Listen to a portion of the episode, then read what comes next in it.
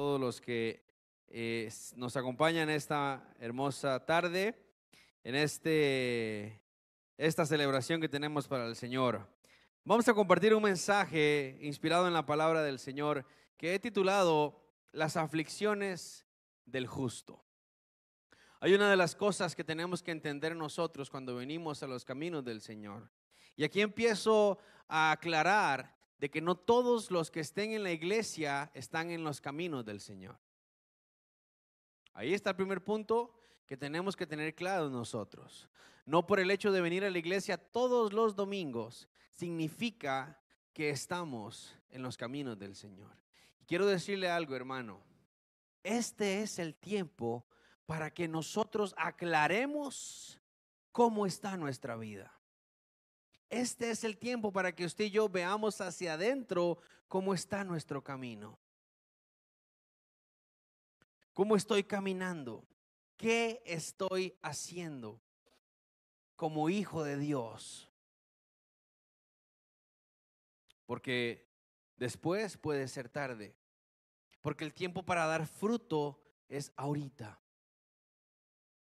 Y es necesario que entendamos cómo el reino de los cielos debe de funcionar en este tiempo.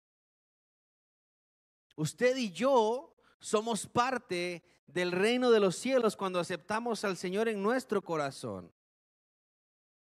Pero si somos parte de ese reino, necesitamos entender de que mientras estemos aquí en la tierra y en este tiempo, necesitamos funcionar y caminar conforme el propósito y la voluntad de Dios. El cual debemos de entenderlo como es, qué quiere el Señor para nosotros. Y una de las, de las cosas básicas cuando venimos al Señor y cuando decidimos seguirle, son las aflicciones. Y es algo contradictorio, ¿no? Si yo le digo a usted, vamos a ir a un paseo, vamos a ir a, a una caminata, a un sendero, pero vamos a sufrir, vamos a llegar a un lugar hermoso, pero durante el camino vamos a sufrir. Pero sufrir, sufrir, ¿cuántos se apuntarían? Pues donde vamos a llegar, si es bonito, pero ¿qué tanto vamos a sufrir? Ah, se va a sufrir bastante. Que cruzar ríos, mares, desiertos, pelearse con animales, salen culebras, bichos, hace frío, calor. Y ya empieza uno ahí, ¿ah? La gente del mundo no entiende esto. Y muchos que, que, quieren eh, eh, tener una vida fácil tampoco entienden esto. Y en muchas iglesias se predica un evangelio fácil. Se predica que vamos a llegar a esa tierra prometida, pero no se habla de las dificultades, de las aflicciones. Tenemos que entender que la palabra aflicción se refiere a un sufrimiento físico o un sufrimiento moral. Ojo, la aflicción es un sufrimiento físico o moral que podemos pasar nosotros. Ahora, la Biblia habla de las aflicciones, o sea, los sufrimientos físicos y morales del justo. ¿Ok? En la tierra hay problemas, situaciones difíciles que pasan las personas, pero en el reino de Dios, en el reino de los cielos, en la iglesia de Jesucristo, pasan y suceden las aflicciones del justo. Ya entendimos que son aflicciones, pero necesitamos saber quiénes son los justos. Quiero que vaya conmigo al libro de Romanos, capítulo 2 y versículo 13. Romanos capítulo 2, versículo 13.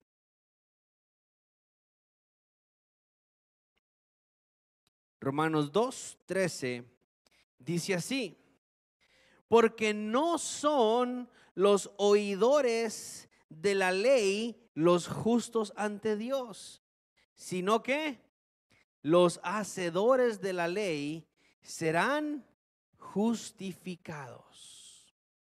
No son justos los que qué? Los que oyen la ley, sino que los que la hacen, los que la cumplen. ¿Se daste cuenta cómo lo va marcando la palabra de Dios? Entendemos que para poder ser justos tenemos que venir a la palabra, a la Biblia.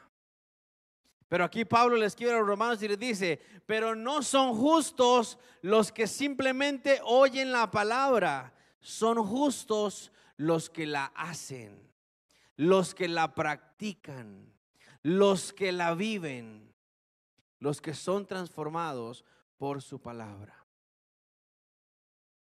Esos son los justos. Esos son los justos. En el Salmo 34, capítulo 34, verso 19,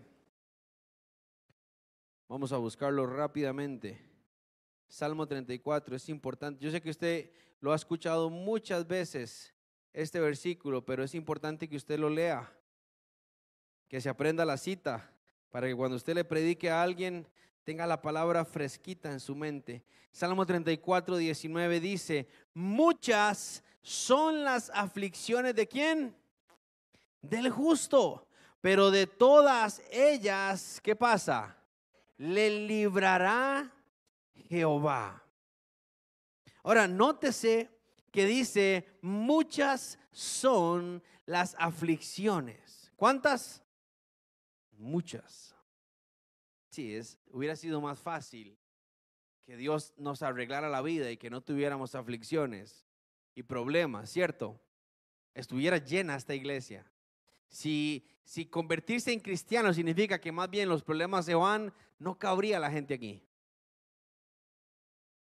Pero más bien cuando venimos al Señor, dice, muchas son las aflicciones, pero vuelve a notarse, y hay que marcarlo ahí en la Biblia, del justo. Porque las aflicciones del justo, de todas ellas le librará Jehová. Esa es la promesa. Esa es la diferencia del mundo y de la iglesia. El mundo tiene muchas aflicciones, muchas aflicciones, pero de ninguna de ellas los librará Jehová. Todas las tendrán que vivir, todas las tendrán que pagar. Y muchas son las aflicciones del justo, pero de todas ellas le librará Jehová.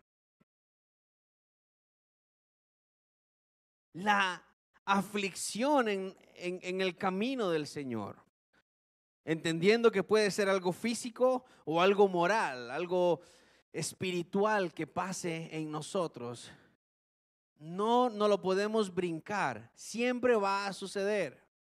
Y la pregunta que tenemos que hacer a nosotros es, ¿para qué? ¿O por qué pasan las cosas? Pero tenemos que entender algo. Hay una diferencia entre la aflicción y el sufrimiento provocado por mis acciones. Si yo me monto ahora en el carro y bajo esta cuesta a 100 kilómetros por hora, y allá abajo no agarro el puente y me voy al río con todo el carro, yo cuando esté ahí, en el puente no voy a decir, ay Señor, ¿qué es esta aflicción que me mandaste? Porque no fue el Señor que me la mandó, ¿cierto? ¿Quién se la ganó? Yo, Toreto. Sí. Entonces voy a vivir ese sufrimiento eh, a causa de mis acciones. De igual manera, si yo no me cuido, si yo a la medianoche salgo en calzoncillo al patio a ver las estrellas y en una semana estoy enfermo, ay Dios me está mandando esta aflicción. ¿O fue que me puse a jugar de chiquillo? No, hay que abrigarnos, hay que cuidarnos. Igualmente con la comida, ¿cierto? Con lo que comemos. Es que el diablo me quiere poner la diabetes y me quiere tener en aflicción. Ah, hermano, reprenda al diablo. Bueno, sí. Voy a comerme una tajada de cheesecake y luego oro. un queque de chocolate, una dona, una tableta de chocolate. Eh, más de uno aquí estaba viendo, yo no sé, allá en la casa. Pero ya ahí no es una aflicción que pase, sino que es un sufrimiento que ganamos por nuestro comportamiento, por las cosas que estamos haciendo. Porque nosotros no somos burritos. Dígase usted ahí, yo no soy burro. Dios puso un cerebro en mí, puso inteligencia en mí para aprender a vivir. Lamentablemente en el mundo la gente es tontita, es, es tonta, es, son, bueno, a veces eh, ofender a los burros, porque los burros son animales inteligentes, de fuerza. En el mundo a veces la gente es muy tontita, no se cuida, anda tomando licor, en drogas, eh, pasiones desordenadas que destruyen su vida. Pero cuando estamos en los caminos del Señor, cuando venimos a la verdad, entendemos y aprendemos cómo llevar una vida lejos de ese sufrimiento. Habrán cosas que pasen en nuestra inocencia, que son cosas que suceden producto de acciones que tenemos, pero que tal vez no las hicimos con una mala intención.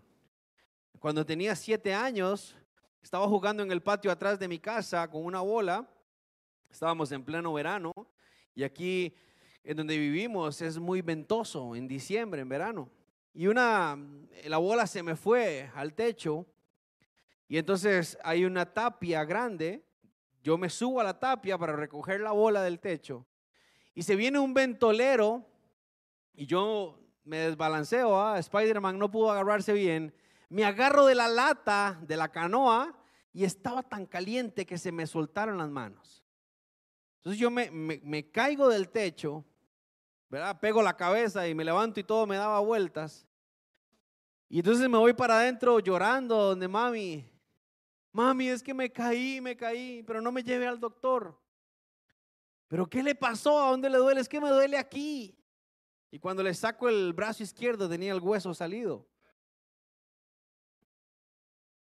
Usted puede decir, bueno, eh, fue consecuencia del...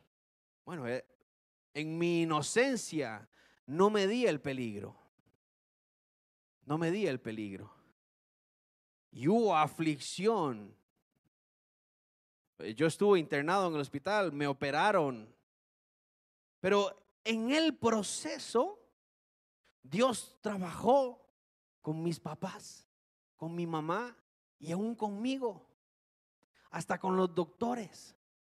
En medio de la aflicción, porque el hecho de que, de que diga, de todas los librará el Señor, no quiere decir de que no van a pasar las cosas. Van a pasar, pero Él nos va a librar del resultado negativo de las cosas. Cuando yo me operan y todo el, jefe de los pediatras del hospital de niños en ese entonces eh, sienta mami y le dice, señora, eh, pudimos hacer lo máximo, pero sepa que su hijo no va a poder pasar el codo de aquí. Su hijo no va a tener movilidad en ese brazo. ¿Ok?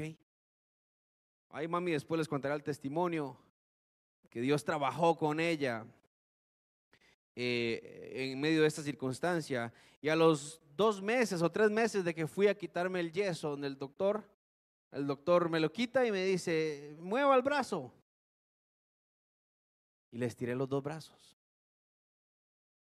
Porque de todas las aflicciones nos librará Jehová. ¿Se da usted cuenta? Ahí es donde está la diferencia aún en medio de las consecuencias de nosotros, Dios mete su mano y nos rescata.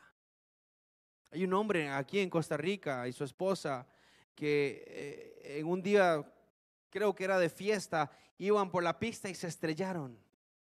Y este hombre pierde, creo que una o dos manos, da un testimonio y tiene aquí el cerebro hundido, el cráneo, porque perdió parte de... Y él dice, era consecuencia mía, porque iba muy rápido, manejando muy rápido. Pero Dios lo rescata de la muerte. Hay un video donde se ve a la esposa gritándole, no se muera, no se muera, no me deje. Y la esposa dice que ella le habla a Dios y le dice, Dios, no te lo lleves, por favor déjamelo. Y Dios lo levanta a él de la muerte y ahora él anda hablando, predicando de un Dios que perdona, de que hay un propósito en la vida. Entonces pueden sucedernos muchas cosas. Pueden pasar muchas cosas en la vida. Pero hay algo que la Biblia nos enseña a través de un hombre que pasó muchas aflicciones, como lo fue el apóstol Pablo. Y es la enseñanza principal del por qué nosotros pasamos situaciones o estamos pasando situaciones difíciles. Váyase al libro de Segunda de Corintios. Segunda de Corintios capítulo 1.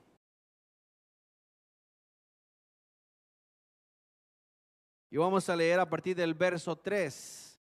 Segunda de Corintios capítulo 1, verso 3. Dice así la palabra del Señor, segunda de Corintios capítulo 1, verso 3. Escribe Pablo y dice, bendito sea el Dios y Padre nuestro, Señor Jesucristo, de nuestro Señor Jesucristo. Padre de misericordias y Dios de qué? De toda consolación. O sea, Pablo, Pablo empieza diciéndonos aquí que tenemos un Dios que es un Padre que nos ama y que nos consuela y que tiene misericordia para con nosotros. Verso 4. El cual nos consuela en qué? En todas nuestras tribulaciones, para que podamos también nosotros consolar a los que están en cualquier tribulación por medio de la consolación con que nosotros somos consolados por Dios. ¿Qué nos está enseñando Pablo aquí? ¿Por qué somos afligidos? ¿Por qué pasamos aflicción? ¿Para hacer qué? Consolados. ¿Y para qué somos consolados? Para que nosotros podamos consolar a los demás con eso que recibimos. Oiga bien. Pasamos las pruebas y las situaciones difíciles para poder recibir del amor del Señor, del consuelo, y para que una vez que hemos sido levantados de esa aflicción, de ese problema, podamos nosotros ir y dar ese consuelo, ir y dar ese amor a los demás. Ese es el propósito del por qué vienen las aflicciones al justo. Seguimos leyendo en el verso 5. Porque de la manera que abunda en nosotros las aflicciones de Cristo, así abunda también por el mismo Cristo nuestra consolación. Las aflicciones de Cristo. Leímos anteriormente que solamente es justo quien pone en práctica la ley. ¿Cierto? No quien la oye. Ahora yo pregunto aquí, ¿quién de nosotros o de los que estén conectados, quién cumple la ley a cabalidad completa? Hace dos semanas les preguntaba y les vuelvo a preguntar. Es más, dígame, ¿quién se sabe los diez mandamientos de memoria? Y que no son solo diez, hay 600 y resto de mandamientos. Ni tan siquiera nos sabemos los 10 principales o los 10 más famosos. Entonces, no hay ninguno justo. Y ahí mismo en Romanos Pablo escribe y dice, no hay ni un solo justo, por cuanto todos pecaron, todos fueron destituidos de qué? De la gloria de Dios. Y la ley es clara. El que no es justo tiene que morir. La aflicción siempre va a venir. Al justo Dios lo libra y al que no es justo, que muera. Ahí en su consecuencia. Entonces, ¿qué merecíamos usted y yo? La muerte. Porque no hay justo, dice la Biblia. Y eso nace en el jardín del Edén. Cuando Adán peca, cuando Adán no obedece, porque el plan de Dios era que fuéramos justos, que viviéramos aquí en la tierra sin sufrimiento, sin problemas, sin el estrés de trabajar. Las mujeres iban a tener los hijos sin dolor. Los hombres íbamos a comer de la tierra sin sufrimiento. Ustedes se imaginan, hermanos, qué vida tan hermosa íbamos a tener. Solo había un requisito. Obedecer a Dios. Era lo único que había que hacer. Ya conocemos la historia. Eva come, le da a Adán ¿ah? y saca sonapas. Ahora tienen a los chiquitos con dolor y los hombres van a labrar la tierra con sufrimiento y con dolor. Y desde ahí hasta el día de hoy estamos ahí. Pero lo que, lo que se inició en el jardín del Edén, un día en el jardín del Getsemaní, cuando Jesús dobla sus rodillas, él, se aparta de los doce discípulos y le dice a un par, vengan conmigo. Y él se va ahí al monte y dobla sus rodillas, afligido, afligido. Porque si yo le digo a usted que usted tiene que pagar por la consecuencia de su pecado, ¿Cuántos no estarían afligidos? Si nos afligimos por el recibo de la luz o del agua, que llegó muy caro, por las deudas, porque no tenemos esto, porque no tenemos lo otro. Ahora, ¿cuánto más por el precio de nuestros pecados? Y Jesús sabía en ese momento que él tenía que morir en la cruz y que su padre se iba a apartar de él para pagar el precio suyo y el precio mío. Él se hinca en el huerto, en el jardín, y ora a su padre. Y era tal la aflicción y lo que él estaba viviendo en ese momento que aún sudaba sangre, dice la Biblia. Como humano, por eso Pablo escribe y dice, es que no estamos huérfanos, sino que tenemos un sacerdote que padeció como uno de nosotros y que por eso nos puede entender. Porque él se afligió, estaba afligido mientras oraba. Era tanta su aflicción que él inclusive le dice, Padre, si es posible, si hay otra manera para salvarlos a ellos. Que la haga, que suceda, que pase. Pero que no se haga tu voluntad, sino la no se haga mi voluntad, sino la tuya. Y cuando cuando él declara estas palabras es porque ya en su corazón había entendido, había eh, aceptado su propósito. No fue en la cruz, cuando ya él estaba colgado, que, que ya él aceptó el propósito, fue ahí en el jardín. Por eso él dice, a mí no me matan, yo entrego mi vida. Fui yo quien entregué mi vida. No me la quitaron, yo la entregué y la entregué por ustedes. Porque no había justo. Porque ninguno de ustedes era justo. Y yo, que he sido el único ser humano justo que ha existido, morí como un pecador más. Cargué el peso del pecado de cada uno de ustedes para que hoy ustedes, por medio de la fe en mí, sean justos. Sean justos. Porque ninguno de ustedes pudo cumplir la palabra. Ninguno de ustedes pudo cumplir la ley. Yo sí, dice Jesús. Y ustedes que merecían morir, no murieron. Yo morí por ustedes. Para que hoy sean justos.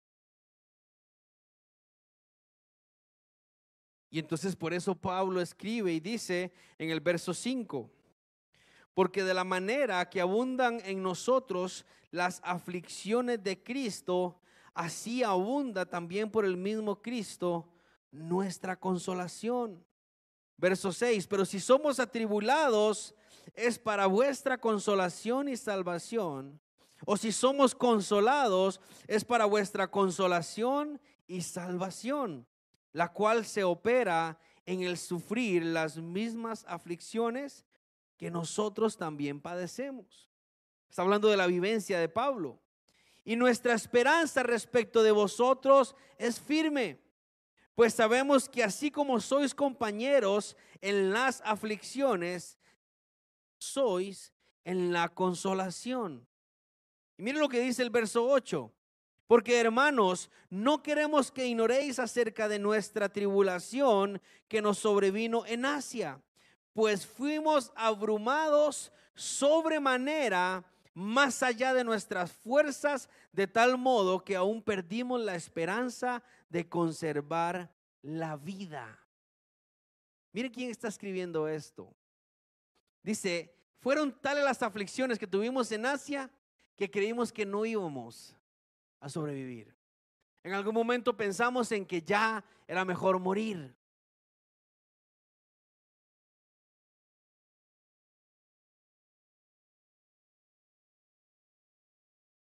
¿Qué clase de aflicción pudo haber vivido Pablo?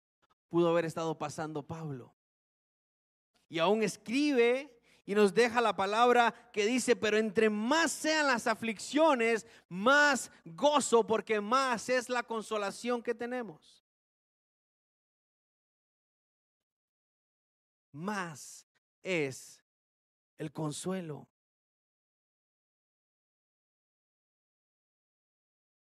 Pablo escribe y dice, porque conocí a un hombre, está hablando del mismo, pero en tercera persona, no sé si en espíritu o en persona, que fue arrebatado y fue puesto en el tercer cielo. Nadie ha ido ahí.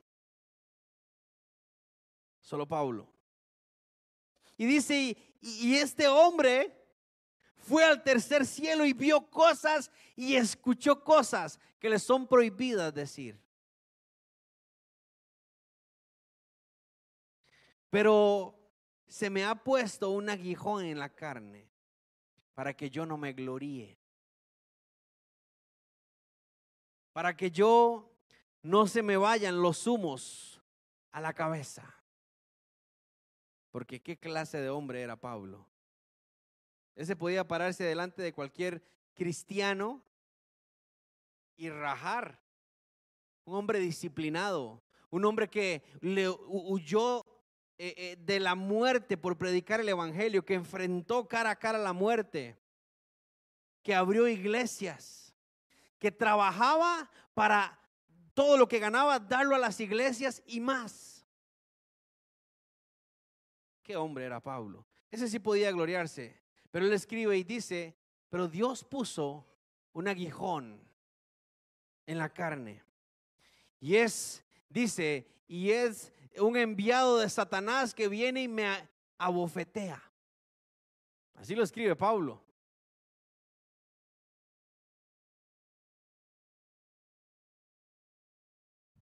Porque nosotros, por más que intentemos buscar y, meternos y esto y lo otro, no vamos a alcanzar la, estatura del varón perfecto hasta que no seamos glorificados. Hasta que no venga la redención a nosotros, no vamos a lograr tener esa estatura del varón perfecto. Pero lo que pasa es que nosotros con la mínima cosa ya ah, nos creemos, nos inflamos, nos es- es- espiritualizamos, ¿cierto? Si el Señor me habló, ya, oh. pero con ese mismo fuerza que nos inflamos, la mínima cosa, nos desinfla, nos baja.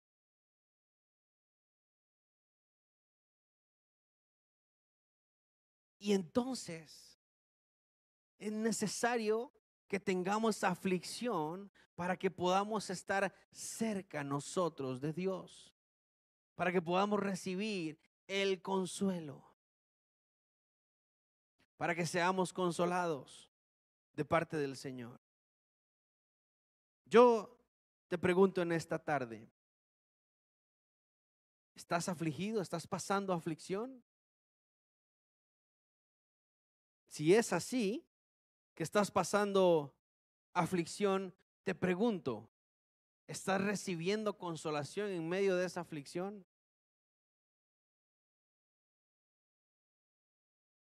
Cuando pasó el incidente con, con mi hermano Natanael, que murió en, un, en el incendio, recuerdo que mucha gente, cristianos, decían, es que, es que no, o sea, algo hicieron mal ellos, algo pasó. ¿Cómo, cómo Dios va a hacer que un hijo de pastores muera en un incendio? Qué, qué duro, qué castigo. Que que el Señor reprenda al diablo. Porque para mí, de toda la familia pastoral, quien ya venció es Natanael, que está ya en el reino de los cielos. ¿Ah? Pero el sufrimiento y todo, sí, pero en el momento en que nosotros buscamos al Señor, lo primero que recibimos, ¿sabe qué fue? Consolación. Lo que estamos viendo aquí en la palabra. Y recibimos tal consolación que consolábamos a las demás personas. ¿Qué aflicción estás pasando? Y lamentablemente, hermanos, en esto, a veces o casi siempre necesitamos estar en, en una u otra u otra cosa para poder venir y acercarnos al Señor. Porque si no, cuando tenemos plata, mire, los días que vienen ahorita, ahorita empieza ya el verano, y esos aires navideños, y esos atardeceres, y ese olor a tamal. ¿Ah? Qué rico en las tardes sentarse con un tamalito, tardes navideñas. Y en unas semanas, ¡pum!, cae el aguinaldo. Uy, bendito sea el Señor. ¿Ah? Y empiezan las fiestas. ¿Y qué vamos a hacer para Navidad? Y viene el festival navideño de MMR. ¿Ah? Y el burrito sabanero y todo el... Y de pronto, hermanos, no necesitamos tanto de Dios. En diciembre los hospitales se vacían. Usted va a la clínica en diciembre, emergencias, si está pelado no hay nadie. Nadie se enferma. La mejor época para ir al hospital es en diciembre. Sí. Sobrado, saca cita usted. Ah, En enero es diferente, ¿ah? En enero la fila es de 500 metros. Pero en diciembre, porque cuando las cosas están bien, no, no necesitamos de Dios, no hay problemas, hay platica. Ah, hay plata, gastemos. Ahí en enero vamos a ver qué hacemos. Quiero comentarte algo que me pasó el viernes, que terminó de inspirar este mensaje que les traigo esta, esta, esta tarde. Esta, toda esta semana, por trabajo, he tenido que estar eh, yendo a Liberia. Desde el martes entro y salgo, entro y salgo. Y el, el viernes iba, salía a las 5 de la mañana, iba solo en el carro. Y entonces eh, iba escuchando una emisora, una prédica que estaban hablando acerca del amor de Dios. Y después de que uno pasa a San Ramón, eh, antes de llegar a, empezar a bajar Cambronero, hay una soda, una sodita ahí que tiene un, tal vez Alex la conoce, tiene un mirador ahí bien bonito. Y entonces yo digo, ah, voy a pasar a desayunar de una vez. Entonces llego, me parqueo, entro y casi no había gente en la soda. Es una soda que usted eh, es como tipo buffet. Usted va viendo ahí, écheme tal, écheme esto, écheme lo otro. Normal, yo llego, pido la comida, pero cuando yo estoy en la, en la, en la caja ya para pagar, había un muchacho y una, señora y una señora hablando con la dueña del restaurante. Mire, que es que si yo traigo varias gente y no sé qué, y me puede hacer precio, ah, sí, sí, sí, ahí le vendo un tiquete. Eh, y, tiene, puede comer pinto y un acompañamiento. Bueno, ahí le estaban haciendo un combo. Yo dije, bueno, ahí seguro algún tour tienen o algo. Yo agarro mi comida, la bandejita, me siento en una mesita así de dos. Habían, no sé, cuatro, cuatro mesitas con gente, el resto estaba vacío. Me pongo los audífonos, ¿verdad? Me pongo a ver el, teléfono y a desayunar. Yo me meto así en el, estaba viendo el, el teléfono y de un pronto a otro me doy cuenta que hay mucha bulla.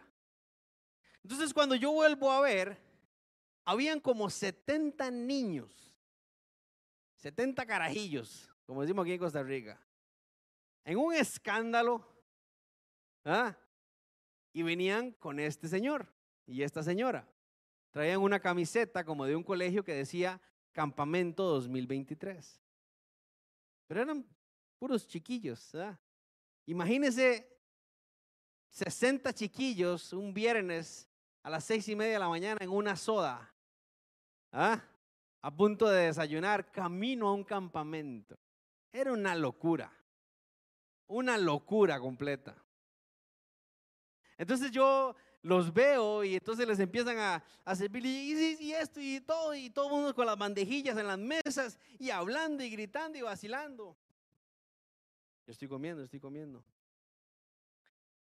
En un momento, vuelvo a ver así, y yo, yo veo, estoy viendo el piso y veo un zapato y algo raro a la par. Entonces, yo lo veo como así de reojo y cuando vuelvo a ver, había una niña que tenía la pierna esta normal y la pierna derecha era así, muy cortita.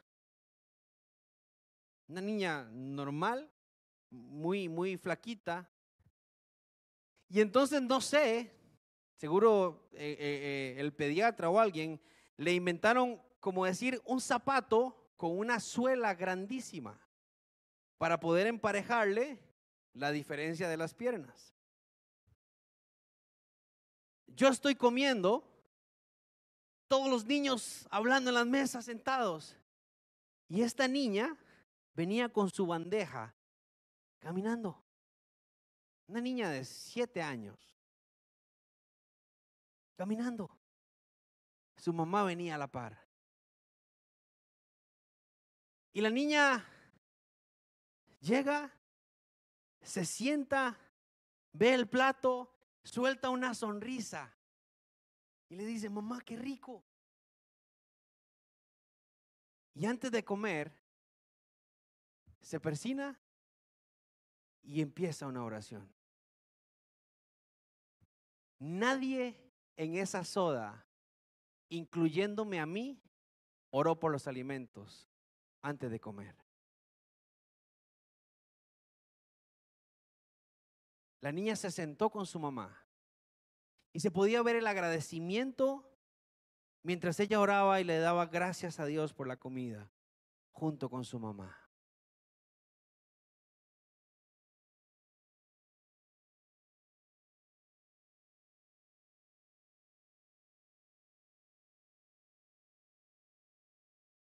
Claramente mis ojos se llenaron de lágrimas y dije, la aflicción es sumamente necesaria para acercarnos a Dios.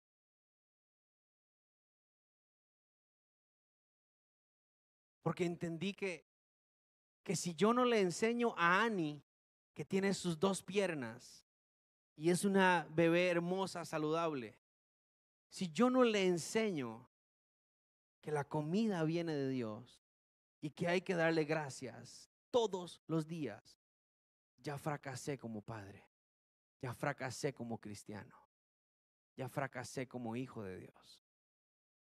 Para mí era un viernes común y corriente. Era un, gracias a Dios, ya es viernes para ir a descansar, el último viaje a Liberia. Pero esta niña iba, iba sola con la bandeja, nadie le ayudaba, pulseándola.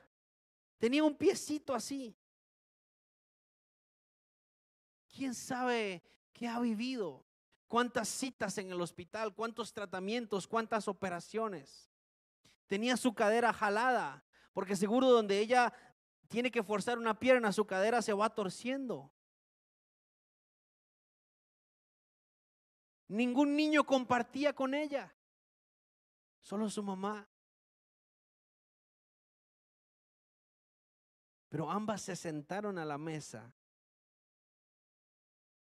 con una felicidad y dieron gracias a Dios por la comida de ese día, por el desayuno.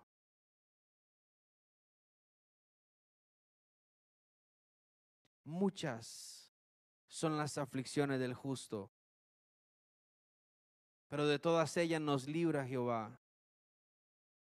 Pero todas ellas son necesarias para acercarnos a Dios para hacernos entender que necesitamos depender de Él todos los días. Que si no recordamos ser agradecidos, que si no recordamos de quién vienen todas las cosas, de una u otra forma vamos a llegar ahí. Recuerda que es mejor entrar sin un pie, sin una mano, sin un ojo al reino de los cielos que irse entero al infierno. Yo les pregunto a ustedes y a los que están conectados esta tarde, ¿qué están provocando las aflicciones que estás viviendo en tu vida? ¿Hacia dónde te están llevando? ¿Te están alejando de Dios? Eh, es tan fuerte para ti la aflicción que estás pasando ahorita de que, no, hombre, ¿qué es esta cochinada? No, hombre, ¿qué es esta vida? Y Dios, ¿a dónde estás? Tanto que oro, tanto que me sacrifico y siempre lo mismo. ¿Hacia dónde te está llevando la aflicción? ¿Qué está provocando en ti? ¿Estás verdaderamente recibiendo consolación? o es como un castigo?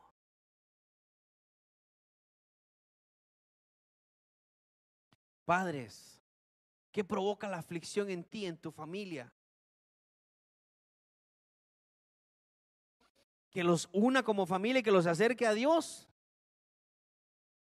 O, o que genere más bien estrés y presión y ver de dónde hago para conseguir más plata.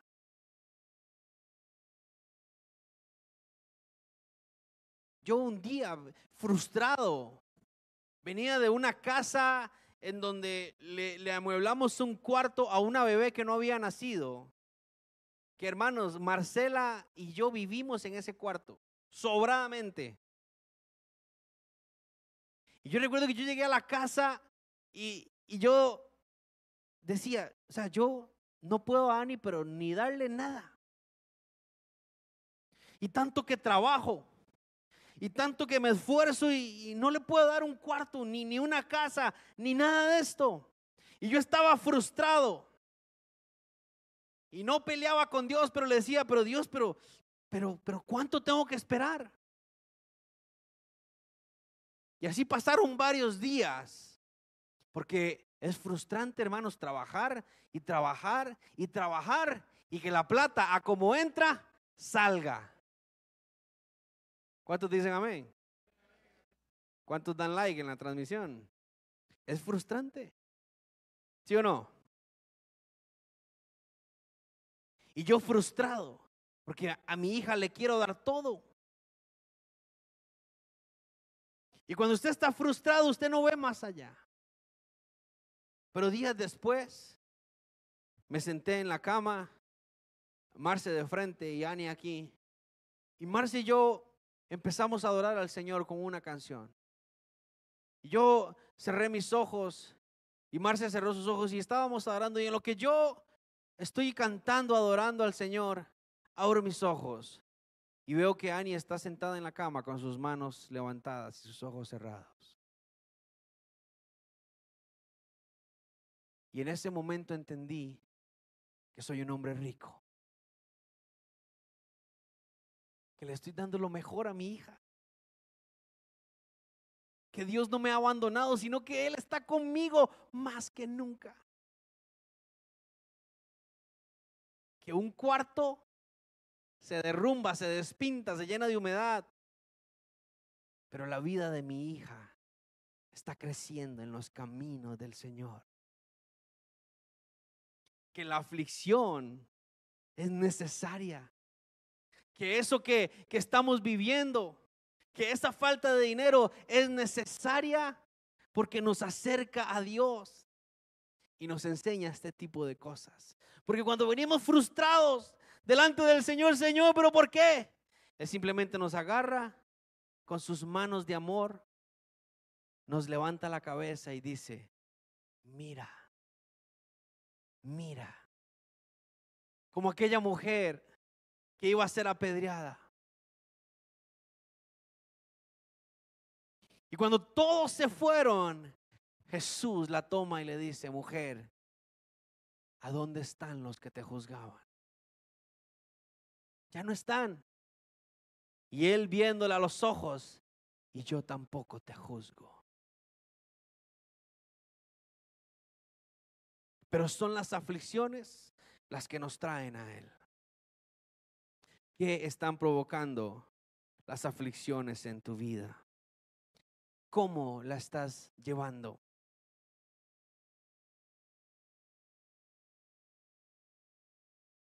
No se van a quitar.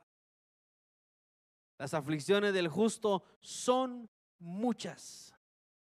Y hay que vivirlas, hay que sufrirlas, hay que pasarlas. Pero de todas ellas nos librará Jehová. Nos librará el Señor. Y quiero cerrar este mensaje diciéndote lo siguiente. Hay hermanos en la fe, como tú y como yo, que están siendo perseguidos a causa del Evangelio, amenazados de muerte. Cristianos que les están quemando las iglesias, como que usted y yo vengamos el próximo domingo y encontremos esto quemado en carbón, simplemente por ser cristianos.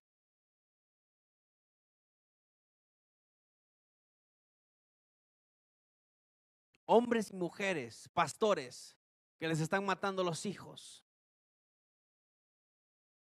por ser cristianos. Y está pasando hoy día actualmente. Por eso nosotros aquí no estamos viviendo una aflicción tan fuerte como para decir es que ya no aguanto. Abre tus ojos, iglesia. Levanta tu cabeza. No te hundas en esa pequeña aflicción que estás pasando. Ve que es más grande la gloria que está por delante.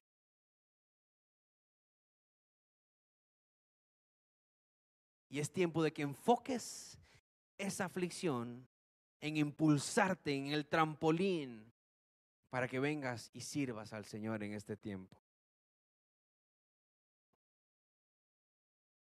¿Te puedes imaginar, Norbertico, cuántos hombres necesitan tu abrazo. ¿Te puedes imaginar cuántos hombres en el hospital necesitan saber que hay un hombre que encontró consuelo en el Señor en medio de esta situación? ¿Y ustedes como familia? Por eso pasan las cosas. Por eso suceden estas cosas. No es en vano.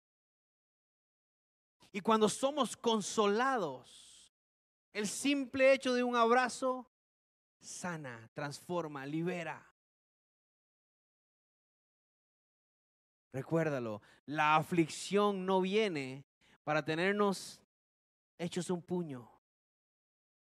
Viene para que recibamos. Sí, hay un tiempo en donde recibimos la consolación, pero tenemos que levantarnos e ir a abrazar, en ir a consolar, en ir a dar de ese amor que hemos recibido. Tenemos que entenderlo, iglesia. Tenemos que ponerlo en práctica. Y entre más consolados, más deberíamos de estar aquí diciendo, yo quiero servir. Yo quiero meterme más en la iglesia.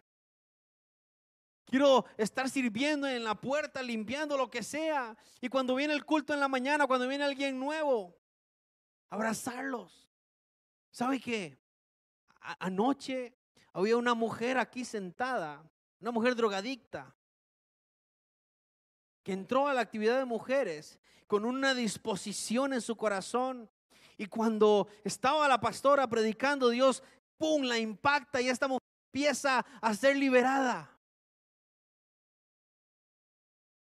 Y cuando pasa este proceso, vinieron servidoras y la abrazaron y oraron por ella. Cuando estaba en el café, yo vi que Marce la estaba abrazando y orando por ella. Y hoy, en el culto de la mañana, esa mujer estaba danzando aquí. Porque hace tiempo atrás éramos nosotros los que estábamos ahí, pero hoy estamos aquí. Y por eso cuando ellos entren aquí, tenemos que darles eso. Por eso más bien hay que decirle, Señor, amo, amo la aflicción, porque sé que de aquí voy a salir a dar, a servir. Porque no tenemos que hacerlo. No podemos salir si no hemos recibido. Y por eso lo entendemos. Familias, Marito y Katia, la aflicción que han pasado, Joyce y Alex, hoy la pueden dar. Hoy la pueden dar. Hoy pueden consolar. Tenemos hijos, niños con propósito, todos.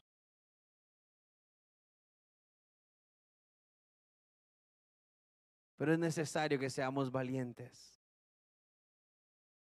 en medio de la aflicción. Ponte de pie.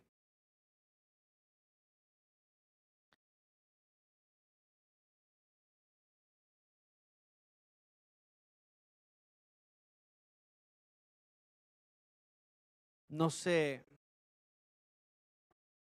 los que nos están viendo, los que estamos aquí, si yo te pregunto esta tarde, ¿eres justo? ¿Sabes que la respuesta a esa pregunta tiene que ser sí? Porque he sido comprado por la sangre. Porque si no eres justo, no puedes vivir y entender la aflicción. Recuerda que la Biblia dice la aflicción del justo no de cualquier persona, del justo. No puedes cumplir la ley, no hay un, uno solo justo, no hay. Lea Romanos el capítulo 1 y ahí lo escribe Pablo. No hay justo alguno. Pero por eso Jesús murió en la cruz y resucitó, para que todo aquel que en Él crea no se pierda, sea justo.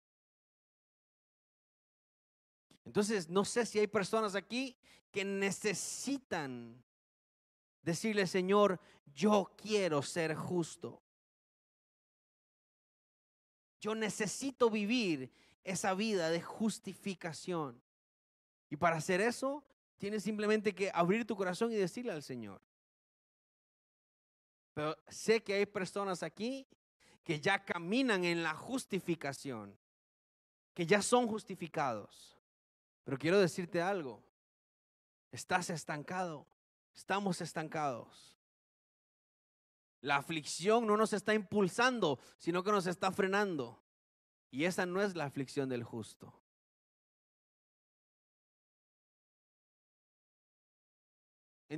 Entendemos que es un proceso, que tenemos que ser consolados. Todo tiene su tiempo, dice Eclesiastés. Tiempo de llorar, tiempo de reír, tiempo de ser consolados y tiempo de consolar. Pero no podemos quedarnos solamente en el tiempo de ser consolados y consolados y consolados. Hay que despertar, abrir. Aunque todavía duela, tenemos que dar. ¿Qué está provocando la aflicción en tu matrimonio, en tu casa? Los problemas, lo que está sucediendo, ¿qué está provocando? ¿Los está acercando más a Dios como familia o los está alejando? ¿Cuánta gente estás impactando?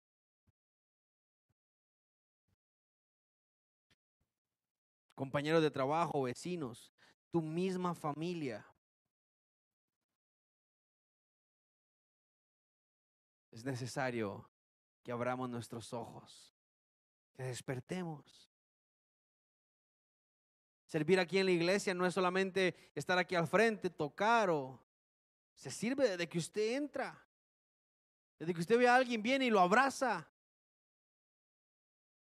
Usted no se imagina lo que un abrazo sana cuando viene de alguien que ya ha sido consolado, de alguien que ha recibido del Señor. Yo quiero que cerremos esta tarde haciendo una oración, cada quien con el Señor y los que están conectados también. Pero que podamos reconocer cómo estamos. Porque yo sé que aquí todos están afligidos o están pasando aflicción o han pasado aflicción. Pero ¿qué está provocando eso? ¿Qué ha provocado eso en tu vida? ¿Y qué quieres que provoque? ¿Hacia dónde quieres ir? Cierra tus ojos. ¿Qué quieres? ¿Quieres ir a consolar? ¿Quieres ir a dar? ¿O quieres quedarte en el problema, en lo pequeño?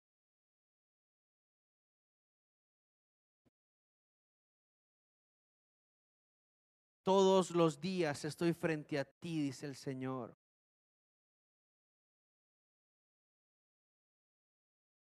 Te salgo por un lado y por otro. Todos los días te rodeas de gente que me necesita.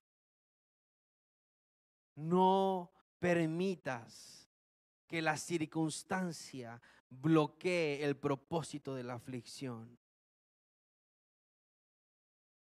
He traído aflicción para sanar.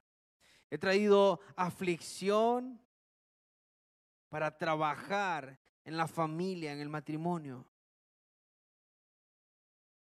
Pero solo el justo entiende y solo el justo es purificado.